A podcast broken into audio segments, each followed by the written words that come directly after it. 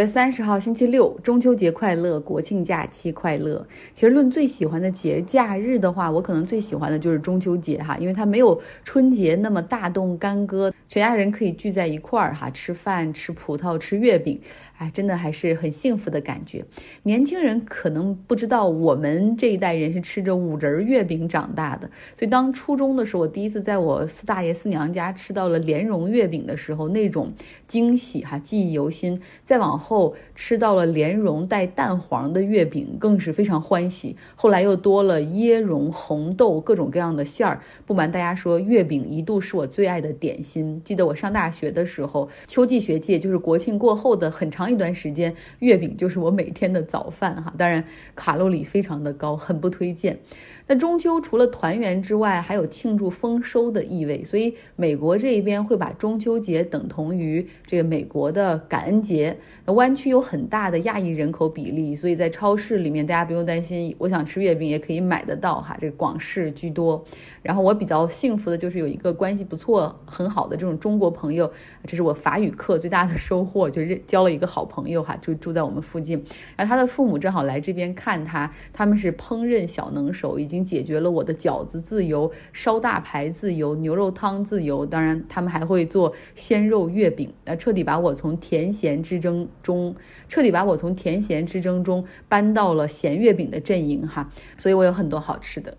那希望大家也。有一个愉快的、充实的假期哈，可以多在外面走一走。那也许你可能还想知道一点点的新闻。其实最大的新闻，我看就不论是 Wall Street Journal、FT，包括我呃，包括 New York Times，他们报了很多的新闻，其实都是恒大哈这彻底倒台，许家印的父子被逮捕的消息。那但是留下的巨大的债务的窟窿将如何解决，还是个未知数。我看了一下恒大的债务，以前不了解，看了一下真吓人。到今年六月底，恒大的总负债还是二点三九万亿。人民币哈，幸好是人民币。那除了外部债权人之外，他们还拖欠很多建筑工程公司、装修装饰公司、建筑涂料公司、广告公司、销售公司的这种钱。那链条上的这些企业被拖欠最多的就是那种建筑工程类的公司，有一家南通的公司吧，已经进入到了破产程序。除了这些债务问题，还有一些在建房屋的问题哈，就是如何完成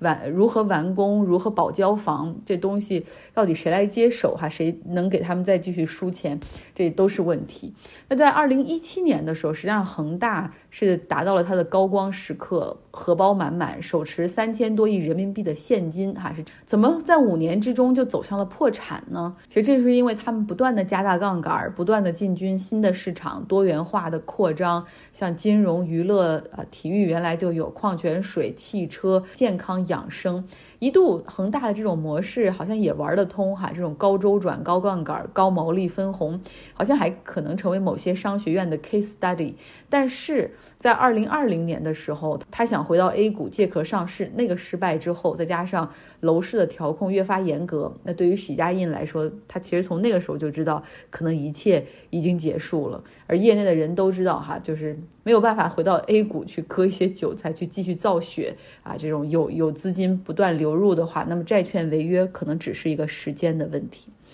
好，美国这边本周最大的新闻就是，美国政府很可能哈即将陷入停摆。呃，因为按照美国的立法呢，如果他们在十月一号之前不能够达成一个新一年的财年预算案的话，那么十月一号零点的时候，也就是本周日凌晨零点这一刻，那政府就要必须进入一个 shut down 停摆的一个状态。那意味着可能没有足够的钱去付所有联邦雇员的工资。那很多雇员，要么你继续工作，可能有不被支付薪酬的风险；要么你就回家休息，呃，休无薪假。从一九七六年到现在，美国政府已经有先后二十一次停摆的这种经历了，所以他们应对这个还是比较有经验的。那每一个联邦部门都有自己的紧急预案，就是一旦政府 shut down 停摆了的话，哪些岗位是必要岗位需要继续工作，哪些岗位可以啊回家啊休无薪假期，所以他们都是知道的哈。所以现在这个拜登政府已经通知各个部门，就是准备好吧，这个预案很可能在周日的时候就要开始实施。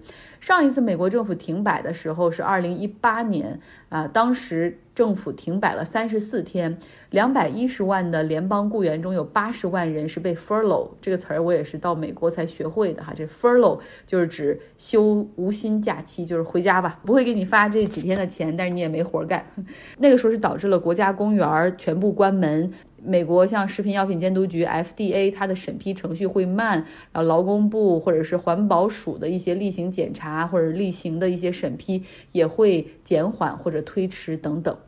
那怎么到了今年又要面临着停摆呢？这是两党政治的一个巨大缺陷哈，就是你每年都要达成这个预算案，那达不成就要停摆，所以这个风险一直都在。可以说，共和党实际上大部分人他们其实不喜欢政府停摆。呃，所以参议院里面呢，基本上是支持我们可以来一个短期的一个 funding，就像一个就像一个补丁一样哈，这个补丁可以 funding 到政府直到十一月十七号，相当于是相当于是又续命了一个半月哈，然后让这个过程之中大家继续在讨论预算，避免政府停摆，呃，同时也给双方继续谈判预算案的一个空间。参议院里面的共和党是支持的，问题就出现在了众议院的共和党。共和党众议院的领袖 Kevin McCarthy，之前我们也说了哈，就是他其实是没有办法控制那些更加偏右的那种议员团体，你可以叫做 Trump supporters，那些人他没有办法控制，反倒他还会受那些人的威胁。那现在这些人全部都不同意这个哈，所以